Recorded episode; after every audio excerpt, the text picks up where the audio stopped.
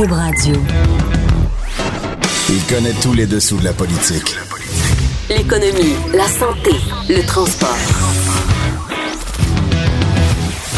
Il vous fait réfléchir, il vous fait comprendre. Il va au cœur des choses. Là-haut sur la colline. Cube Radio. Bonjour et bienvenue à là-haut sur la colline. Gros, gros, gros lundi, en tout cas sur la planète politique. On pensait que ça, ça y aurait pas d'Assemblée nationale cette semaine, mais ça bouge beaucoup. Donc, euh, à 13h05, on aura Catherine Fournier, donc l'ancienne députée péquiste devenue indépendante. On va enchaîner avec le député caquiste Éric Lefebvre qui revient de mission parlementaire. Euh, à 13h30, on aura le chroniqueur bien connu Joseph Facal. Et en terminant, nous aurons euh, Dave Noël avec les chiffres de l'histoire. Mais d'abord, euh, les vadrouilleurs avec une première pour notre vadrouilleur Pascal Dugas-Bourdon. Bonjour Pascal. Salut Jean-François, réel honneur d'être ici. ben, euh, écoute, tu viens nous parler donc évidemment de la nouvelle politique du jour c'est-à-dire euh, la députée Catherine Fournier qui claque la porte du PQ. Oui, exactement. Je pense qu'on peut dire que ça a eu l'effet d'une bombe à l'intérieur du Parti québécois. En tout cas, on le suppose. Elle a annoncé, voilà, qu'elle quittait le Parti québécois et qu'elle allait euh, dorénavant siéger comme députée indépendante. Elle a annoncé ça lors d'une conférence de presse qui a été organisée dans sa circonscription à Longueuil. En gros, ce qu'elle dit, et euh, vous conviendrez que c'est assez dur comme constat, ce qu'elle dit, c'est que le Parti québécois ne parviendra jamais à porter le Québec vers l'indépendance. Je vais vous lire une de ses citations, là, ça va vous donner une idée du, du climat qui régnait à ce moment-là. Elle dit, à force de perdre, le Parti québécois est devenu perdant. Du même coup, il a aussi perdu beaucoup de sa pertinence. C'est logique. Pourquoi voter pour un parti incapable de réaliser le projet pour lequel il a été fondé. Alors, ce sont des mots euh, très durs, c'est le moins qu'on puisse dire. Euh, on se rappelle que c'est quand même le parti qui lui a permis de devenir député à l'Assemblée nationale euh, dans, dans, une partielle en décembre 2016. Elle était alors devenue la députée euh, la plus jeune jamais élue à l'Assemblée nationale. Alors, on va se dire, là, sa déclaration, c'est carrément traiter le Parti québécois de parti de perdant. Elle a aussi mentionné que le parti a tenté euh, à des dizaines de reprises de se renouveler, mais jamais euh, de, de, le faire de manière correcte. Euh, elle dit qu'elle a même ignoré, que, que, le PQ a même ignoré les signaux d'alarme qui ont été envoyés qui prédisaient son effondrement. Donc, il n'y a pas de, y a pas de doute sur un éventuel retour. Les, les mots sont, les mots sont, sont forts ici. Là. Ça, Alors, ça serait difficile de s'imaginer qu'elle revienne. Ben oui. Et maintenant, bon, j'imagine quand on pose un geste comme celui-là, c'est qu'on a une suite en tête. Alors, qu'est-ce que, qu'est-ce qui s'en vient du côté de Mme Fournier? Ben, c'est là où c'est pas tout à fait clair. Madame Fournier a dit vouloir créer un mouvement qui va rassembler tous les souverainistes. Il me semble qu'on a déjà entendu ça par le passé. Donc pas un parti, un mouvement. Non, l'idée de créer un parti, c'est pour elle euh, écarter. Déjà, elle dit a de toute façon pas de place pour avoir un nouveau parti, encore moins un nouveau parti souverainiste à l'Assemblée nationale. Elle avoue elle-même, elle dit j'ai pas de plan, j'ai pas de plan pour le futur. Euh, elle sait pas si elle sera non plus candidate à l'élection de 2022, nous sous quelle bannière, ni sous quelle bannière. Euh, ce qu'elle dit, c'est qu'elle veut pour l'instant se donner les coups des franches pour être en mesure de parler à tous les gens du mouvement et de se dire finalement ben qu'est-ce qu'on fait ensuite? Alors elle se dit que euh, sous la bannière du Parti québécois, elle peut pas avoir cette liberté là. Euh, donc il y a vraiment une part d'incertitude dans l'avenir politique de Catherine Fournier qui on le rappelle, on la voyait comme une étoile montante là, au PQ. Absolument. Puis là donc elle, elle, elle claque la porte aujourd'hui sans préciser un petit peu quelle quelle suite elle entrevoit plus précisément. Et là j'imagine que euh, il y a des réactions devant une nouvelle comme celle-là aujourd'hui. Ben oui, on, on, a une réaction du PQ, c'est pas une réaction euh, disons, euh, qui, qui, vient du chef encore. Mais ce qu'on dit euh, au PQ, c'est qu'on est surpris, on est déçu de sa décision. Euh, surtout surtout qu'elle sait très bien que la relance du parti n'excluait pas, euh, n'exclut aucune possibilité finalement. C'est ce qu'on dit. On va même jusqu'à l'accuser de diviser le mouvement souverainiste encore plus, alors qu'elle-même fait ce, ce, ce, ce, pas ce matin en disant vouloir tous vouloir les rassembler. rassembler. Alors il y a une espèce de contradiction là-dedans. selon le PQ, Mme Fournier doit même aller jusqu'à se demander si elle est encore une députée légitime dans Marie-Victorin parce qu'on dit ben, elle a été élue sous la bannière du Parti québécois. Alors, est-ce que vraiment elle peut continuer comme indépendante? C'est la question qu'on pose euh, chez le PQ. Alors, si Mme Fournier croyait ce matin le créer un mouvement euh, unanime derrière, derrière son initiative. On peut dire que c'est raté, en tout cas à court terme. Euh, le moins qu'on puisse dire, c'est que le Parti québécois n'est pas content. Bon, ben très bien. Mais écoute, ça tombe bien, Pascal, parce qu'on a euh, Madame Fournier qui, qui est avec nous. On va pouvoir lui, lui parler. Bonjour, Madame Fournier. Bonjour. Donc, le, le, événement majeur ce matin, vous annoncez que vous quittez le, le Parti québécois. Et euh, bon, vous aviez déjà fait un peu des appels à la refondation du mouvement souverainiste. Pourquoi cette refondation-là, ça ne pouvait pas passer par le Parti québécois? Parce que le Parti québécois a perdu la faculté euh, de rassembler pour plusieurs raisons euh, qui peuvent expliquer les, défaites répétées des, dernières années. Mais au final, le Parti québécois, euh, je pense qu'on a le Parti québécois a sous-estimé les, défaites référendaires de, 80-95, leurs impacts, le fait que les gens ont perdu espoir, donc que, le projet de pays puisse passer par le PQ. ça, mais ça fait en sorte d'étioler la coalition euh, péquiste qui était euh, à l'origine de la création du parti. On se rappellera qu'il y avait le mouvement Souveraineté Association, le RN, les gens du RN qui s'étaient qui s'étaient ralliés. Mais force est de constater qu'après 50 ans d'histoire, cette coalition-là n'existe plus. Pourtant, si on veut être en mesure de, de gagner, il faut, il faut rassembler plus largement. Mais donc, ce que vous nous dites, en fait, c'est que selon vous, le, nom est carrément brûlé. Donc, c'est pas un problème sur les positions de fond que vous évoquez. C'est pas non plus, par exemple, les, processus internes qui, on le sait, sont un peu lourds au, euh, au Parti québécois. Dans le fond, ce que vous nous dites, c'est que les, gens, pour un paquet de raisons qui leur, qui leur appartiennent, puis qui se sont peut-être multipliées euh, à travers les années, bon, simplement dit le Parti québécois, ben, euh, on n'en veut plus. Donc, c'est plus le nom, vous nous dites, qui est brûlé à ce moment-là. Ben, le nom, mais le parti aussi a manqué, comme comme j'ai dit dans ma déclaration, ne pas considérer les, les signaux d'alarme. Euh, bien sûr, il y a la question des, des, processus internes. Je pense que le Parti québécois a manqué le bateau à plusieurs reprises de pouvoir euh, se, de pouvoir se renouveler. Maintenant, il est rendu trop tard. Quand on parle du Parti québécois, souvent, pour beaucoup de Québécois, c'est le moment où ils arrêtent d'écouter comme vous le dites, c'est pas nécessairement une question de, de, proposition, mais les gens ne croient plus que le Parti québécois est, crédible pour ces propositions-là. Il y a eu tellement de changements de cap, de tergiversations euh, sur, sur la raison d'être, mais aussi sur la question des, propositions. Il y a pas eu beaucoup de cohérence dans les dernières années, puis on a perdu l'écoute des, des Québécois. Ça, c'est le, le que l'on peut que l'on peut dresser. Puis pour avoir parlé avec beaucoup de monde depuis le 1er octobre, mon analyse vient à, me, convaincre que ces gens-là, on ne pourra jamais les ramener au Parti québécois. Alors la solution doit se trouver ailleurs et on doit réfléchir à ça. Mais ce son de cloche-là, est-ce qu'il était vraiment différent avant le mois d'octobre dernier? Parce que bon, je vous écoute, puis il y a plusieurs éléments là-dedans, des, des, changements de position sur le fond qui sont venus avant les élections, quand euh, M. Liseau, dernières élections, a décidé d'essayer d'avoir un mandat en mettant l'aspect national de côté. Donc, c'était au moment où vous avez choisi de, de, vous présenter pour le Parti québécois. Parce que bon, il y, a une partie de vos électeurs qui ont, possiblement voté d'abord pour le Parti québécois, parce que Marie-Victorin, c'est votre comté. Bon, avant vous, il y avait M. Drainville. Avant, je pense que c'était Mme Vermette. Euh, qu'est-ce que vous dites aux électeurs qui pourraient d'abord avoir voté Parti québécois au mois d'octobre dernier, alors que plusieurs des éléments que vous mettez en lumière ben, existaient déjà?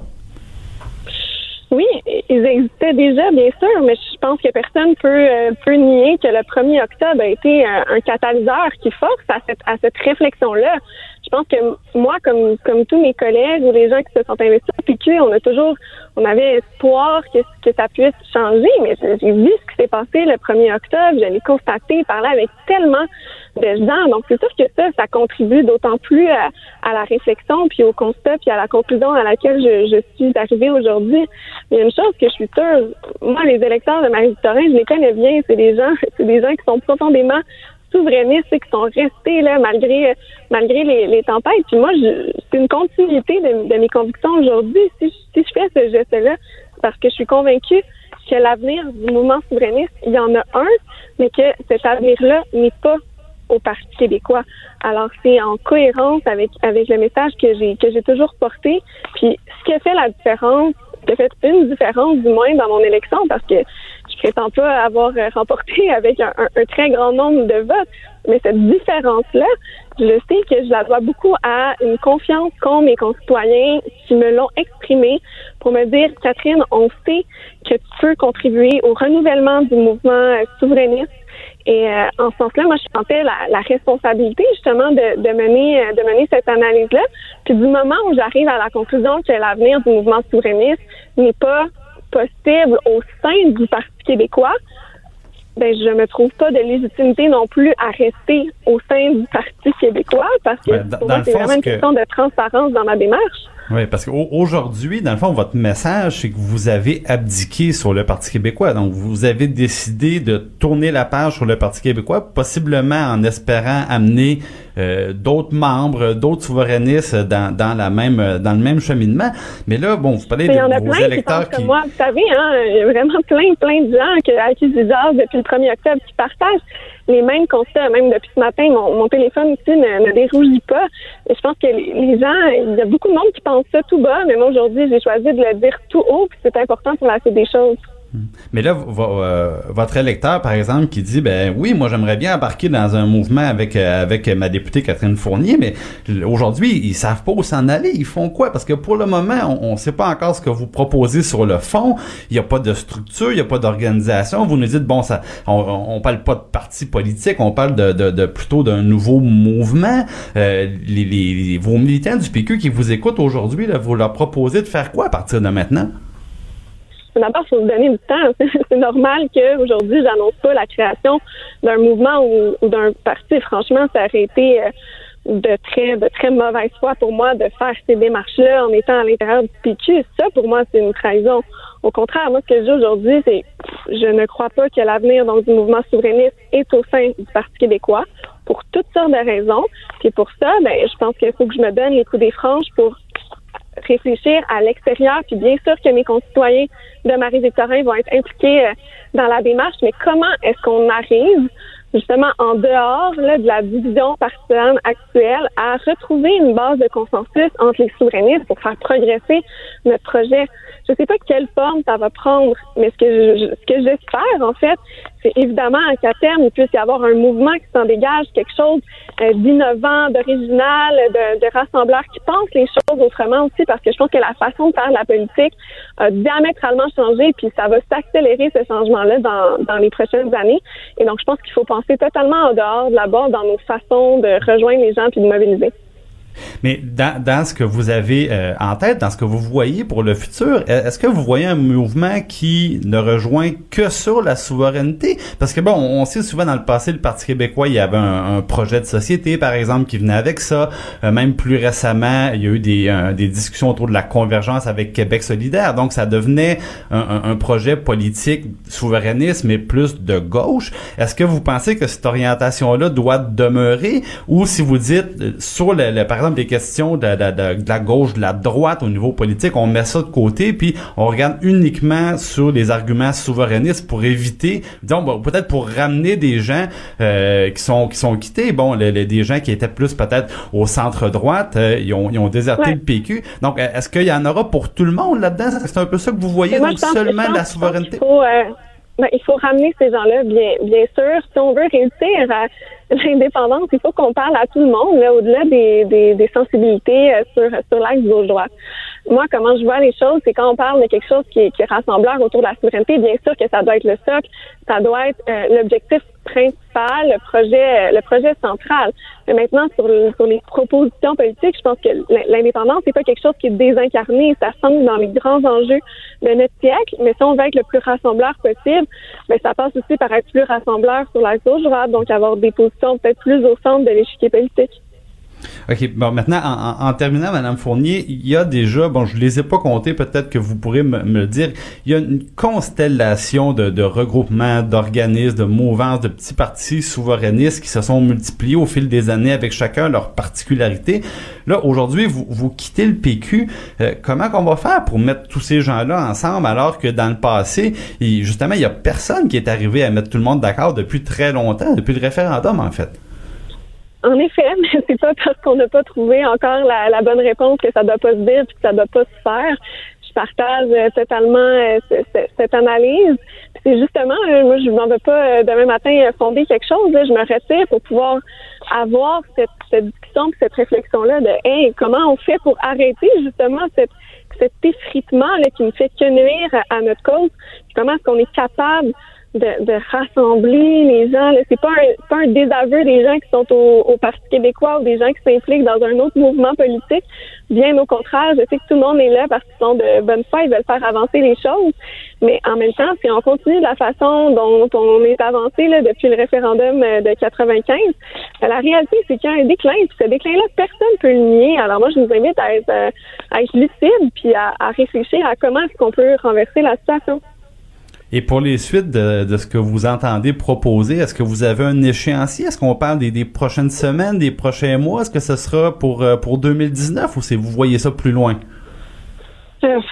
C'est trop tôt euh, pour, pour le dire, mais évidemment, je pense qu'il faut qu'il faut qu'il y ait des choses qui, qui se passent euh, euh, dans, dans les prochaines semaines, dans, dans les prochains mois.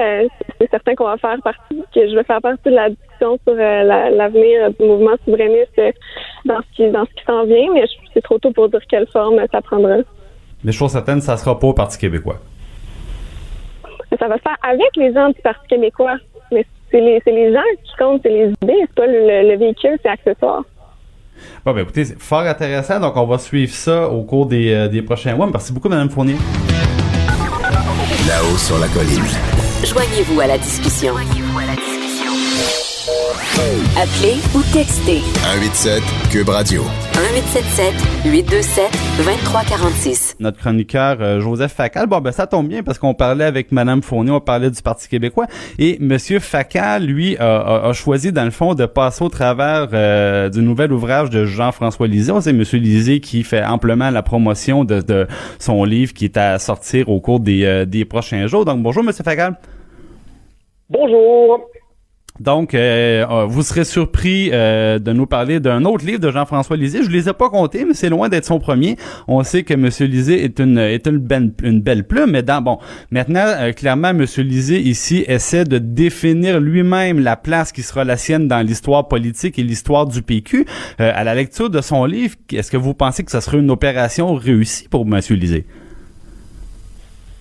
Écoutez, j'avais presque envie de vous dire oui, si ce n'est évidemment que la, la démission euh, de Mme Fournier, euh, dont on peut jaser si vous en avez envie, euh, vient forcément euh, brouiller les cartes. C'est-à-dire que M. Lisée écrit un livre à chaud, à toute vitesse, pas moins intéressant pour autant, qui vaut la peine d'être lu, auquel j'ai pris plaisir.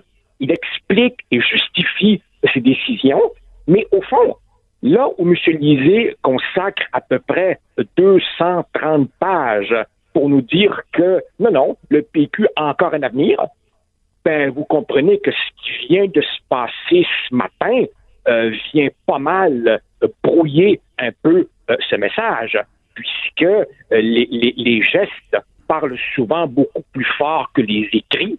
Et là, évidemment, on a un geste fort posé par une députée qui incarne la relève.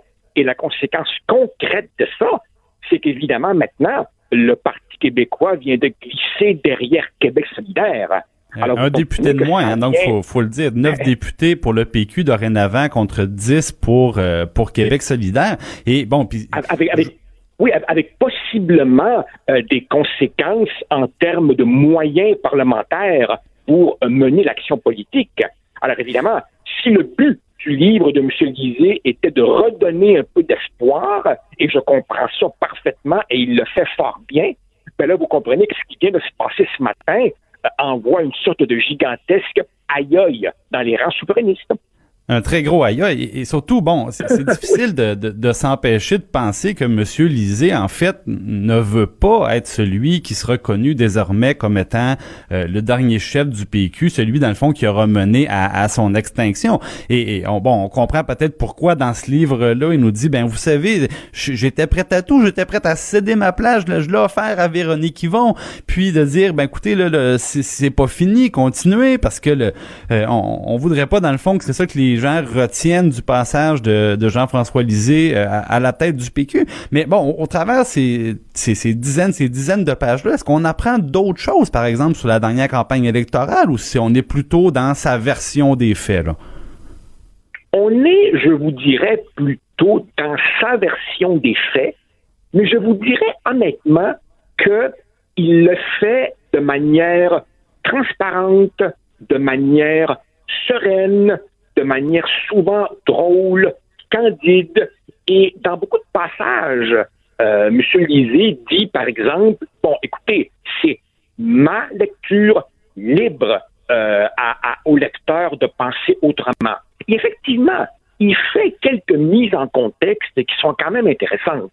Par exemple, il explique que la décision euh, d'attaquer Mme Massé en lui demandant qui est le vrai chef de Québec solidaire lors du débat avec TVA, c'est une décision qu'il a dû prendre extrêmement rapidement dans un contexte où, évidemment, dit-il, si j'avais demandé à mes conseillers, ben, certains auraient dit oui, certains auraient dit non, j'aurais pas été plus avancé, et au bout du compte, ben, un chef assume ses responsabilités. Euh, donc, moi, je craignais, je craignais que ce soit un gigantesque règlement de compte, que ce soit un délestage de ses responsabilités. Euh, la rumeur venue à mes oreilles était que ce serait aussi une charge contre les médias. Eh ben non, c'est pas ça. C'est un récit personnel. Il explique évidemment le fonctionnement des médias. Par exemple, si vous me permettez, Jean-François, un point très intéressant. Beaucoup de militants reprochent souvent à n'importe quel chef du Parti québécois de ne pas parler assez de souveraineté. Et euh, M. Lisée explique, non, non, on en parlait tous les jours. Mais pourquoi les médias ne reprennent pas cela? Mais tout simplement parce que les médias veulent de la nouveauté. Or, le Parti québécois parle de souveraineté depuis 50 ans. Donc, c'est pas un élément de nouveauté. En, en, même temps, je, Joseph, les, les, je crois que les, évidemment les, citoyens avaient surtout retenu une chose, puis peut-être que les médias aussi, c'est-à-dire que M. Lisée voulait, comme il disait lui-même, ouvrir les portes euh, de l'électorat du Parti québécois en, écartant la possibilité de faire un référendum dans le prochain mandat si le PQ avait gagné. Donc, je pense que pour bien les médias comme pour les électeurs, ils ont dit bon, mais écoutez, si M. Lisée a choisi d'évacuer la possibilité d'un référendum dans le prochain mandat, ben très bien, parlons d'autre chose. C'est vrai, c'est vrai. Mais en même temps, euh, bon, rappelons-nous, rappelons-nous que la position euh, de Mme Marois lors de l'élection de 2014 consistait à dire ben, j'en ferai un. Si je peux en faire un, j'en ferai pas un si je vois pas la possibilité de le faire.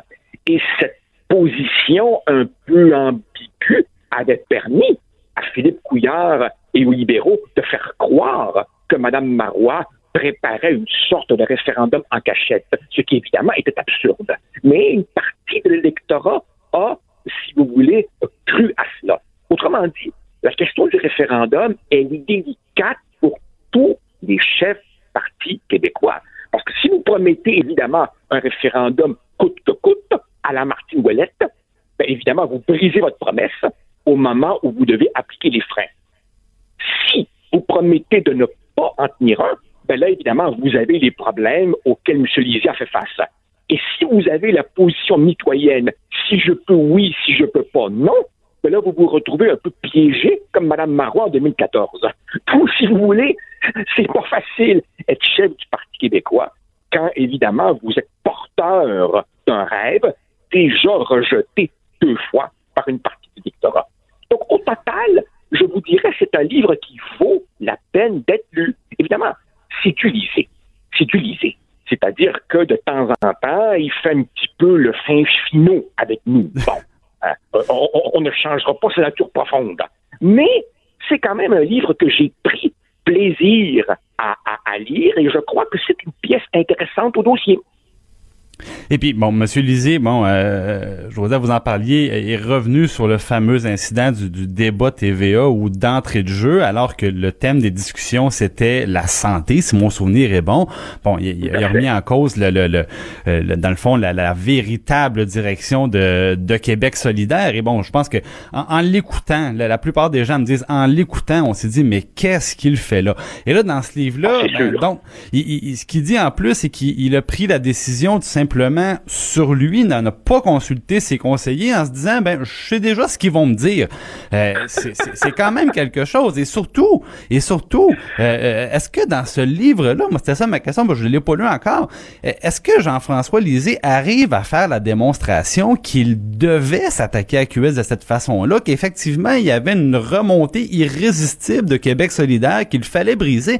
Parce que bon, moi, ce que j'ai fait, je suis allé parler au sondeur. Hein. J'ai parlé à Main Street, j'ai parlé à des gens de, Léger, puis j'ai dit, est-ce que c'est vrai ça qu'avant le débat, il y avait une remontée spectaculaire de Québec solidaire? Et ben leur réponse, c'est plutôt l'inverse. Les deux, les deux, des deux côtés, on nous a dit, en fait, ce que nous, on voit, c'est une spectaculaire descente du PQ après le fameux débat où Jean-François Lisée s'est euh, euh, un peu euh, confronté avec Manon Massé.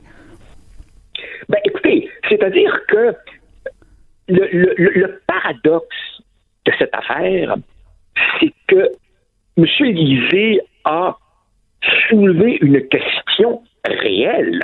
Il y a dans le livre des pages extrêmement intéressantes sur les négociations entre le Parti québécois et Québec solidaire pour euh, parvenir à s'entendre sur quelques points. Et là, effectivement, M. Lisée raconte qu'il s'est rendu compte, sans doute un peu tard, que les gens qu'il avait en face de lui, M. Fontessia et Mme Massé, ne détenaient pas le pouvoir de véritablement commettre leur parti. Autrement dit, oui, c'est vrai, il y avait des gens dans l'ombre qui euh, avaient plus de pouvoir que les euh, co-porte-parole, comme on les appelle, de Québec solidaire. Donc là, évidemment, il soulève un point réel, mais il le fait de manière tellement étrange que ça a eu, évidemment, l'impact que tu viens juste d'évoquer. D'un autre côté, dans le livre, euh, M. Lisée dit il ne restait que quelques jours de campagne. Quand est-ce que j'aurais eu une autre tribune avec autant de codes d'écoute? Car, et un autre point intéressant du livre est que, explique-t-il, entre le tiers et la moitié de l'électorat vivent dans une sorte d'univers mental où ils s'intéressent jamais, jamais, jamais à la politique. Donc, c'est extrêmement difficile de rejoindre une portion substantielle de l'électorat en dehors d'occasions comme un débat télévisé. Donc, évidemment, il a pris cette décision certainement discutable, mais je vous dirais que ce, ce qui ressort de ma lecture de ce livre, c'est qu'il ne dit pas toujours j'ai raison, j'ai raison, j'ai raison, j'ai raison. Il dit voici ce que j'ai cru à un moment donné, et au fond, je laisse l'histoire juger. Donc, je vous le dis, c'est un livre qui, qui que j'ai trouvé intéressant. Et, et, je prends la peine de le souligner parce que je ne m'attendais pas du tout à un livre intéressant. ah, bon. mais, au, au, moins, j'aime si M. Lisée avait pas prévu une, journée politique comme celle qu'on connaît, ben, je suis certain qu'il sera content de savoir que euh, Joseph Facal recommande la lecture de son livre. Ça lui ferait très plaisir. Donc, merci beaucoup, euh, M. Facal. À bientôt. Au plaisir, Jean-François. Au revoir. Bonne journée. Au revoir. Donc, après la pause, on pourra finalement s'entretenir avec euh, M. Éric Lefebvre, député de la Coalition Avenir Québec. Chef du bureau d'enquête de l'Assemblée nationale. Antoine Robitaille. Là-haut sur la colline. Oui, donc euh, on est déjà de retour et là on me dit que enfin nous sommes avec M. Lefebvre. Bonjour M. Lefebvre. Bonjour M. Guibault. Donc, euh, vous avez fait un voyage un peu euh, fort en émotion, si je pourrais dire. Évidemment, en, je vais débouter par la fin, c'est-à-dire le, tragique accident là qui qui est survenu dans les dans les dernières heures. Pouvez-vous nous en parler un petit peu? Comment vous avez vous étiez encore là-bas, vous? C'est-à-dire quand, quand le, L'événement a eu lieu au lendemain de, de, mon arrivée, donc euh, j'étais à, à, Montréal en train de déjeuner, puis j'ai vu euh, euh, à TVA l'écrasement de l'avion euh, d'Ethiopian Airlines, qui est exactement le, même vol à partir d'Addis Ababa. et là, naturellement, ben, mes pensées étaient pour les, les, les gens à l'intérieur, les, les gens de l'équipage probablement qui, qui étaient peut-être à l'intérieur du même vol que moi la veille. Alors, euh, ça a été, euh, disons, euh, un retour riche en émotions, oui. Donc, c'est le même type d'appareil que vous aviez pris la veille? C'était le, pas carrément le même avion, là. Ben écoutez, là, je peux pas vous dire, mais c'est exactement le, même type d'appareil avec la, même compagnie aérienne et à la plaque tourmente là, d'Addis Ababa, là, où est-ce que l'avion quittait le, même endroit où j'avais pris l'avion, un de mes transferts pour Toronto. Ouais. Fait que là, dans ce temps-là, on, se rend compte que la, vie est fragile puis que ça aurait pu nous arriver.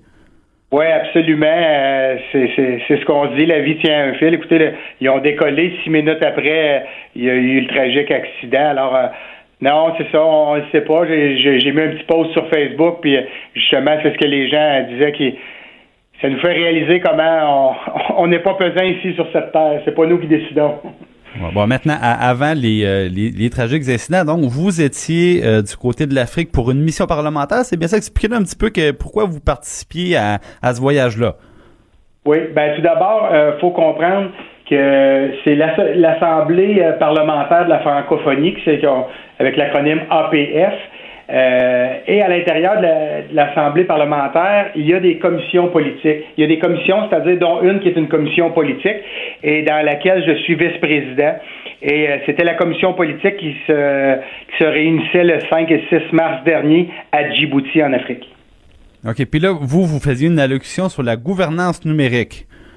Oui, ben c'est-à-dire c'est qu'il y avait eu dans le fond euh, un rapport, c'est un rapport que je présentais. On avait fait un sondage à l'intérieur de tous les les, euh, les membres. Faut comprendre que l'APF contient 54 membres parlementaires. C'est des parlements où la langue officielle est, euh, est la langue officielle de l'Assemblée nationale. Puis il y a 14 membres associés. Ce sont des membres qui, qui encouragent dans le fond l'usage de la de la langue française. Mais euh, faut comprendre que là, à l'intérieur de ça, dans les membres, le Canada naturellement est membre, mais il y a également plusieurs euh, provinces du Québec qui sont membres, dont le Manitoba, Nouveau-Brunswick, euh, l'Ontario, l'Alberta, tout ça.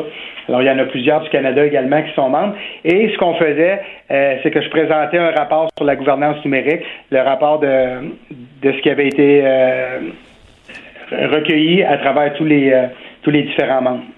OK. Mais là, bon, c'est dans le contexte d'une d'une mission euh, une mission parlementaire à l'étranger. Euh, je vous apprendrai pas, Monsieur Lefebvre, que dans le passé, euh, la coalition Avenir Québec a été assez dure par rapport à ces voyages-là. Des fois, on, on, boycottait, on disait ah, il y a beaucoup de gaspillage. Bon, puis on, peut rappeler peut-être que sous l'époque de l'ancien président, Monsieur Chagnon, bon, il y avait eu peut-être des des, des rassemblements bien arrosés. On regardait pas trop à, à la dépense.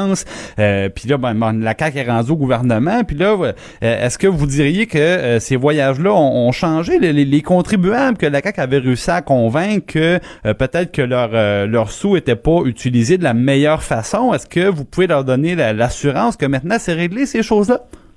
Ben oui, ben tout d'abord, il faut comprendre que déjà le bureau euh, de l'Assemblée nationale, qu'on appelle communément le BAN, euh, a modifié euh, les règlements pas plus tard qu'il y a deux semaines passées au niveau des missions parlementaires.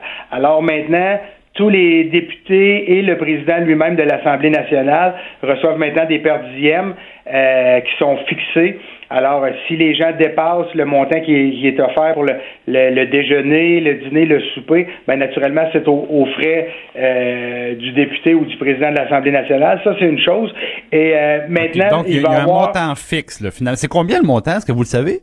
Oh, par cœur, ben ça dépend dans, quelle région on est là, mais je vous dirais, je pense que c'est comme peut-être 120 dollars pour la journée au complet là. OK. Donc, dans la, mission à laquelle vous avez participé tout récemment, euh, vous, vous avez rien vu de problématique, c'est ce qu'on comprend. Oui, c'est ça. Puis de toute façon, euh, tous les, rapports des dépenses maintenant vont être euh, publics par rapport à chacun des députés, des élus. Les, dépenses vont être ventilées et on va également expliquer la nature de la participation des députés. Alors ça, c'est nouveau. C'est un nouveau règlement qu'on a passé au ban pas plus tard qu'il y a quelques semaines. Ah, très bien. Maintenant, bon, l'autre chose évidemment qui, euh, qui, a fait beaucoup jaser, je pense que vous me voyez venir, c'est que euh, vous avez indiqué que au lieu de souper avec la, la délégation, donc les, euh, les, parlementaires qui vous accompagnaient, vous avez plutôt invité trois jeunes enfants, là, dans le fond, à, à aller souper avec vous. Comment c'est arrivé ça? Bon, là, il faut d'abord comprendre que c'était euh, la deuxième journée de la mission et que c'était un souper dans, dans l'horaire qui était un souper libre. Euh, ce qui veut dire que chacun allait manger où il voulait, avec qui il voulait. Euh, moi, je me suis rendu au centre-ville. Vous Vous avez pas fait l'école buissonnière, là. Vous avez pas, vous avez, vous avez pas déserté un souper officiel, là, pour aller faire ça. Ah, c'est ça. Je me suis peut-être mal, j'aurais peut-être dû spécifier justement que c'était un souper libre, là, mais je l'ai pas fait. Euh, c'était un souper qui était libre et euh, bon, j'avais, j'avais cédulé le souper moi avec euh, deux collègues au niveau du Canada, deux sénateurs canadiens qui étaient, qui étaient présents là. Et quand on est arrivé au restaurant. bon, ben juste avant d'entrer, j'ai vu ces trois jeunes hommes-là un, jeune homme de 5 ans, 12 ans et 16 ans de mémoire, euh, qui était dans la rue, puis euh, bon, ça, ça, ça m'a touché beaucoup. Alors, je me suis attablé avec mes collègues euh, sénateurs, puis au bout de quelques minutes, je me suis levé sans rien dire, puis je suis descendu, je suis sorti à l'extérieur, puis j'ai été voir les trois jeunes hommes, puis je leur ai demandé s'ils avaient faim. Et naturellement, ce sont des jeunes qui sont qui sont abandonnés là-bas. Et la réponse a naturellement été oui. Alors, je, je les ai invités à, à, monter avec moi. Puis j'ai été voir mes collègues qui étaient attablés avec d'autres personnes dans ce souper qui était libre. je leur ai dit, ben, j'ai dit, je vais vous faire euh, fausse compagnie, je vais aller souper avec des jeunes que j'ai été chercher euh, dans la rue euh, pour qui je voulais leur offrir au moins une, bonne, une fois un bon repas. OK, puis là bon donc vous avez vous avez soupé avec eux et après ça est-ce que est-ce que vous avez est-ce que vous avez l'intention de, de garder contact avec avec ces jeunes-là? Est-ce que vous avez moyen de les rejoindre? Non, malheureusement, ben un de toute façon le, dialecte dans lequel ils parlaient n'était pas le français, euh, donc j'ai pu communiquer avec eux grâce à la, serveuse là qui qui faisait un peu la, la traductrice. La traduction. Mais, ouais, c'est ça. Mais euh, honnêtement, le but, moi, c'était vraiment de, de, qu'il ait la chance d'avoir un bon repas. Euh, je montrais au, jeune homme de 5 ans à côté de moi, euh, il avait été frappé par une voiture euh, quelques semaines auparavant, puis il avait fait un, un de fortune. Euh, c'est sûr que ça reprendra pas comme il faut. C'est vraiment c'est vraiment des gens qui, qui sont dans, dans une forme de misère. Alors, je voulais juste simplement leur offrir du bon temps puis un bon repas sans. OK, parce que bon, c'est intéressant d'avoir un peu le contexte parce que je vous cache pas que quand on a vu la, photo, il y a des gens qui ont réagi. Peut-être que peut-être que vous en, vous en avez entendu parler. Euh, bon, il y a des gens qui me disaient, je ne sais pas si les missions officielles du gouvernement doivent servir à ce, genre de démonstration un peu de charité ostentatoire, si on peut prendre un terme à la mode. Euh, donc, ce que, ce que vous nous dites, c'est que c'était purement spontané, là. Ben oui, purement spontané. Puis euh, si je peux rassurer les gens, j'ai payé avec ma propre argent les repas des jeunes. Les contribuables n'ont pas payé un sou des repas des jeunes. Puis c'était seulement que de bonne foi que je l'ai fait de faire un, un geste de, humanitaire envers ces, ces jeunes-là que j'ai croisés juste avant d'entrer euh, euh, au restaurant. Et je le répète, c'était un, repas qui était euh, une soirée qui était libre. Alors les gens allaient manger où ils voulaient. Alors c'est le choix que, que j'ai fait et, et, je peux vous dire que j'en suis encore très très fier de l'avoir fait. Est-ce que c'est le genre de truc que vous voudriez refaire dans le futur? si vous participez à d'autres missions commerciales, est-ce qu'on risque de revoir d'autres gestes comme ça euh, posés euh, avec des, des, gens de l'étranger euh, plutôt que d'aller dans les peut-être les, restaurants plus classiques? Ben honnêtement, euh, les gens qui me connaissent ici dans, dans la région, justement, je peux vous dire que j'ai eu seulement des commentaires qui sont qui ont été très, très positifs parce que les gens euh, connaissent le type de personnalité euh, que j'ai. je vous raconte une anecdote rapidement. Un, une année pour Noël, j'étais en, Floride avec ma conjointe, on était seuls tous les deux, puis on a été chercher 10 repas chauds, puis on a été faire le tour des itinérants en Floride pour leur offrir un, un repas chaud. C'est le genre de choses que, que moi j'aime faire personnellement. Euh, c'est dans ma personnalité. Si vous me dites que si je vais le refaire, les chances sont, sont fortes, mais naturellement, je manquerai pas euh, une soirée euh, officielle dans une mission pour faire ça, vous comprendrez. Mais une fois que je suis rendu là, puis si, si j'ai le goût d'offrir un peu de bon temps à des gens qui, qui ont moins la chance, ben honnêtement, ça fait partie de, de ma personnalité. Et oui, je vais continuer à le faire. Bon, ben, très bien. Donc, euh, Monsieur Lefebvre, évidemment, en terminant, je vous rappelle que euh, on est très heureux que vous ayez euh, évidemment pas pris le mauvais appareil. Je pense que ça doit vous habiter encore la, chance que peut-être vous avez eue. puis on vous remercie d'avoir pris le temps de vous entretenir avec nous. Ben, ça me fait plaisir. Je vous souhaite une belle fin de journée. Là-haut sur la colline. Pour nous rejoindre en studio. Studio à commercial cube.radio. Appelez ou textez. 187 Cube Radio. 1877 827 2346. Donc, on poursuit à la haut sur la colline et euh, c'est avec plaisir qu'on reçoit Dave Noël, historien journaliste à la recherche au devoir. Bonjour Dave. Bonjour. Donc, aujourd'hui, évidemment, des dates historiques du mois de mars. Euh, trois dates et on débute avec le 13 mars 1971. Qu'est-ce qui s'est passé à ce moment-là? Oui, en fait, en 71, donc euh, cette semaine, ça faisait 48 ans que ça fait 48 ans que Paul Rose a été condamné à la prison à vie pour l'enlèvement et le meurtre de Pierre, Pierre Laporte. Laporte. Euh, dans le fond, là, on, revient à la on est un an après la crise d'octobre. La crise d'octobre, euh, il y a deux un diplomate britannique qui est enlevé par le Front de libération du Québec. Et puis le, le, ministre de l'Emploi, qui est le numéro 2 du gouvernement Bourassa, euh, Pierre Laporte, qui est enlevé par un autre groupe. Et puis Pierre Laporte, après une semaine, il est retrouvé mort dans un coffre de voiture. Euh, les mots sont importants parce que euh, Paul Rose, euh, il est condamné à, à, vie pour le meurtre de Pierre Laporte, mais il n'est pas dans la maison où Pierre Laporte a été tué au moment du meurtre. Donc lui, il avait, ah. il avait quitté pour aller déposer des communiqués, il avait été mis en filature, donc il n'avait pas pu revenir à, la maison où, il, où était détenu Monsieur Pierre Laporte, mais il a plaidé quand même coupable pour le geste pour l'ensemble du groupe. Et puis lui, son procès, ça a été le premier procès des quatre. Donc c'était quatre felkistes, et puis il est passé en premier, et donc il a, il a plaidé la responsabilité pour le meurtre. Donc il a été condamné pour euh, pour euh, pour ce, la mort de la porte. Donc, il a eu euh, une peine de prison en perpétuité, mais en fait, il a, il a purgé 12 ans de prison.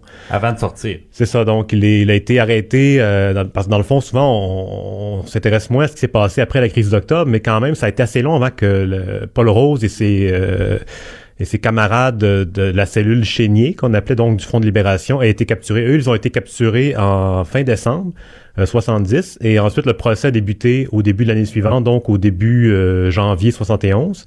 Et puis donc le 13 mars, c'était la, la, condamnation euh, de Paul Rose euh, pour le meurtre. Donc, euh, c'est ça. Lui... Euh, Là, tu me disais, bon, il a passé une, une douzaine d'années en incarcération. Après ça, bon, il est ressorti et, il voulait encore faire de la politique, si je comprends bien. Oui, oui. C'était, en fait, c'est quelqu'un qui a toujours été très impliqué avant de, de, se lancer dans le Front de libération du Québec. Il avait été membre du RIN, du Parti québécois. Il avait fondé une, une espèce de, de, maison des jeunes à Percé.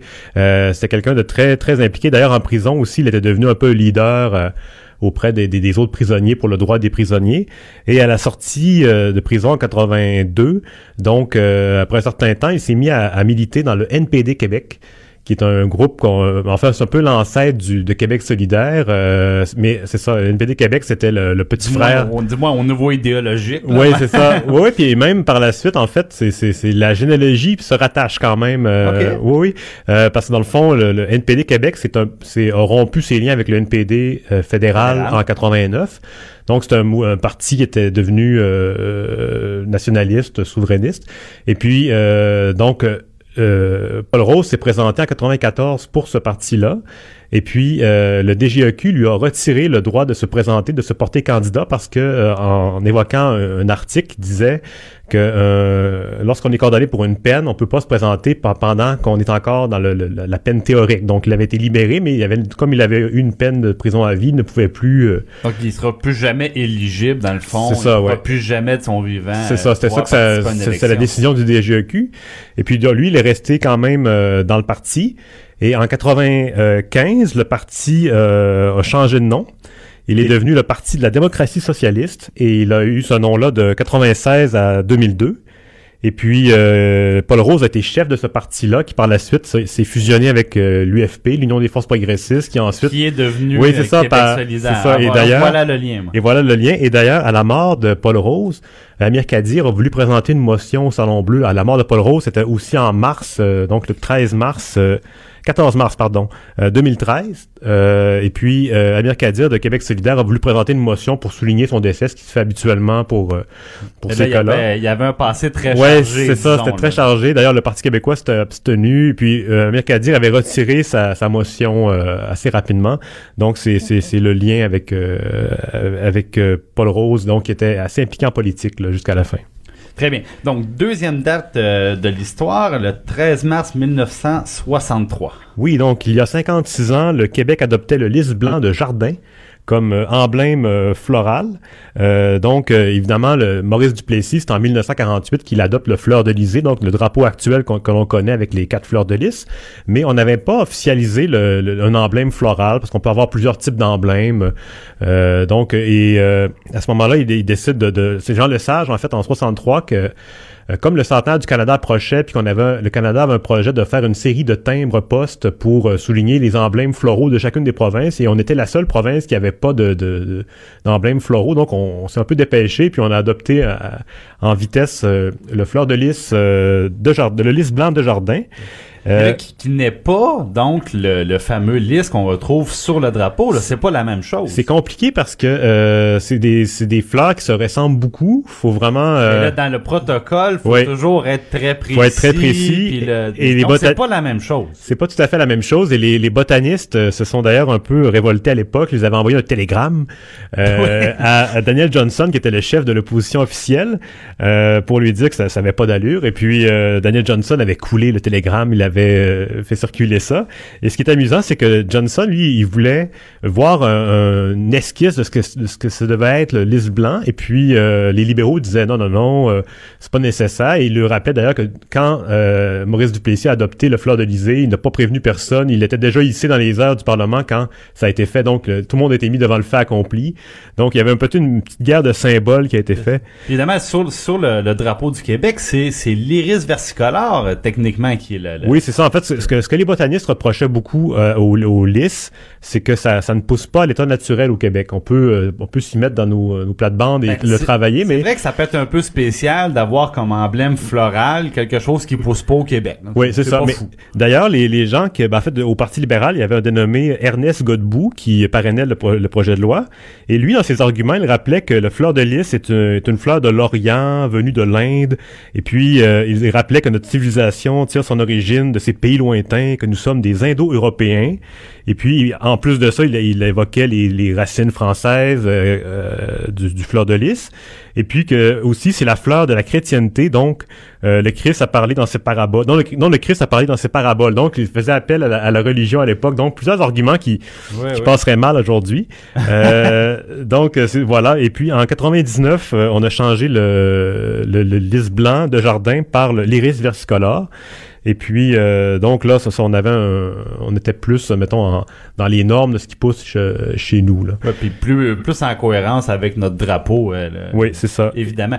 C'est pas le, le, bon, on parle de l'emblème floral, mais c'est pas, euh, c'est pas le seul emblème. Là, oui, en fait, on a le l'arfan des neiges qui est l'oiseau officiel, et puis on a aussi le bouleau jaune. Et il y a eu le, le, projet de donner le titre officiel au papillon amiral comme insecte, mais ça n'a pas été fait encore je vérifiais tout à l'heure, et en 2017, Dave Turcotte a présenté un projet de loi. Donc tout récemment. Oui, et puis euh, c'est mort au feuilleton, euh, ça n'a pas été adopté. Donc il y a beaucoup de gens qui, qui euh, moi-même je croyais que c'était, ça avait été adopté, mais non, l'amiral n'est toujours pas. Ah, donc techniquement, on n'a pas parce que dans le fond, ce que tu m'expliquais, Dave, c'est que il y, a, d'autres provinces qui ont des insectes officiels, oui. disons, et au, au Québec, donc on n'en a pas pour le moment. C'est ça, non? Puis en, 98, il y avait eu un sondage populaire pour voir quel, quel insecte on allait choisir et puis, c'est ça, c'est à ce moment-là que l'amiral avait, l'avait emporté contre la coccinelle maculée, la demoiselle bistrée et le bourdon fébrile. Oh, au terme d'une chaude lutte. Ouais, une chaude lutte. Euh, disons, pour les deux premiers, c'était 32 contre 29, donc c'était assez chaud pour euh, l'amiral. Et qui avait le droit de vote à ce moment-là? Ah, c'était un sondage populaire, là. C'était ah, ouvert à tous. Oui. Ah, bon, bon. Et maintenant, notre, euh, notre troisième date, qui est le, le 16 mars 1979. Qu'est-ce qui s'est passé à ce Oui, il y a 40 ans. Euh, donc, c'est la mort de l'ancien député de l'Union nationale et du Parti québécois, Jean-Guy Cardinal, qui aujourd'hui n'est pas très connu, mais qui, qui, qui, qui est passé près de, de, de, comment dire d'entrer dans l'histoire à plusieurs occasions. Il a eu plusieurs croisées de chemin. Donc lui, c'est un doctorant en droit. Euh, en 67, 1967, il est nommé conseiller législatif par Daniel Johnson. Et puis, euh, à la mort de Daniel Johnson, qui est premier ministre, lui, il se présente euh, dans son comté de Bagot. Et puis, il est, il est donc, il est élu député. Et puis, euh, rapidement, après quelques, dizaines de jours, je crois, euh, il, est, euh, il, remplace le premier ministre. En fait, ça, Johnson est décédé d'une crise cardiaque. Et puis, Bertrand avait des problèmes aussi cardiaques, son successeur, Jean-Jacques Bertrand. Et puis, donc, pour le remplacer, pour lui permettre de se reposer, on, a, on, avait deux autres choix, Paul Dozois, Maurice Bellemare, qui eux aussi avaient des problèmes. Ben il y avait une malédiction. C'est ça, vraiment. Tout le monde avait une espèce de, de, de, faiblesse au cœur. Puis finalement, on a fait appel au jeune Jean-Guy Cardinal, qui pendant un mois à peu près a vraiment remplacé Jean-Jacques Bertrand de façon continue. Et puis d'ailleurs, c'est lui qui était allé à Paris rencontrer le général de Gaulle pour les visites alternées Québec-France. Ah, Donc, quand euh, même, parce que c'est vrai que les, bon, l'histoire collective ne lui a pas fait une très grande place, mais il a rencontré le général de Gaulle. Oui, c'est ça. Puisque le premier ministre du Québec était, ben, était malade dans le fond. C'est ça, il, était vraiment, euh, euh, comment dire, devant les caméras. Et puis, euh, par la suite, il a voulu se présenter contre Jean-Jacques Bertrand à la chefferie de l'Union nationale parce que à la mort de Daniel Johnson en 68, euh, Jean-Jacques Bertrand devient chef un peu de façon euh, assez rapide. On, le nomme comme ça, ça se fait assez vite, mais lui, il tenait à avoir l'appui de ses membres. Donc, il est allé dans un congrès pour avoir un vote d'appui et il a, il a rapporté 52 contre 57% des votes pour Bertrand contre 42 pour Cardinal. Donc c'était assez serré. Cardinal avait euh, chauffé quand même Bertrand et il aurait pu éventuellement euh, lui succéder en 60 euh, en 68. Donc c'est ça, ça aurait pu. Donc c'est pour ça que tu nous dis, ça aurait pu être un nom beaucoup plus connu aujourd'hui. Oui, c'est ça. Malheureusement, Dieu, ben, évidemment, on, ne sait pas comment la campagne de 70 aurait pu se dérouler contre Bourassa. c'est difficile à dire. Bon, ben c'est très bien. Un gros merci, Dave Noël. Cube Radio.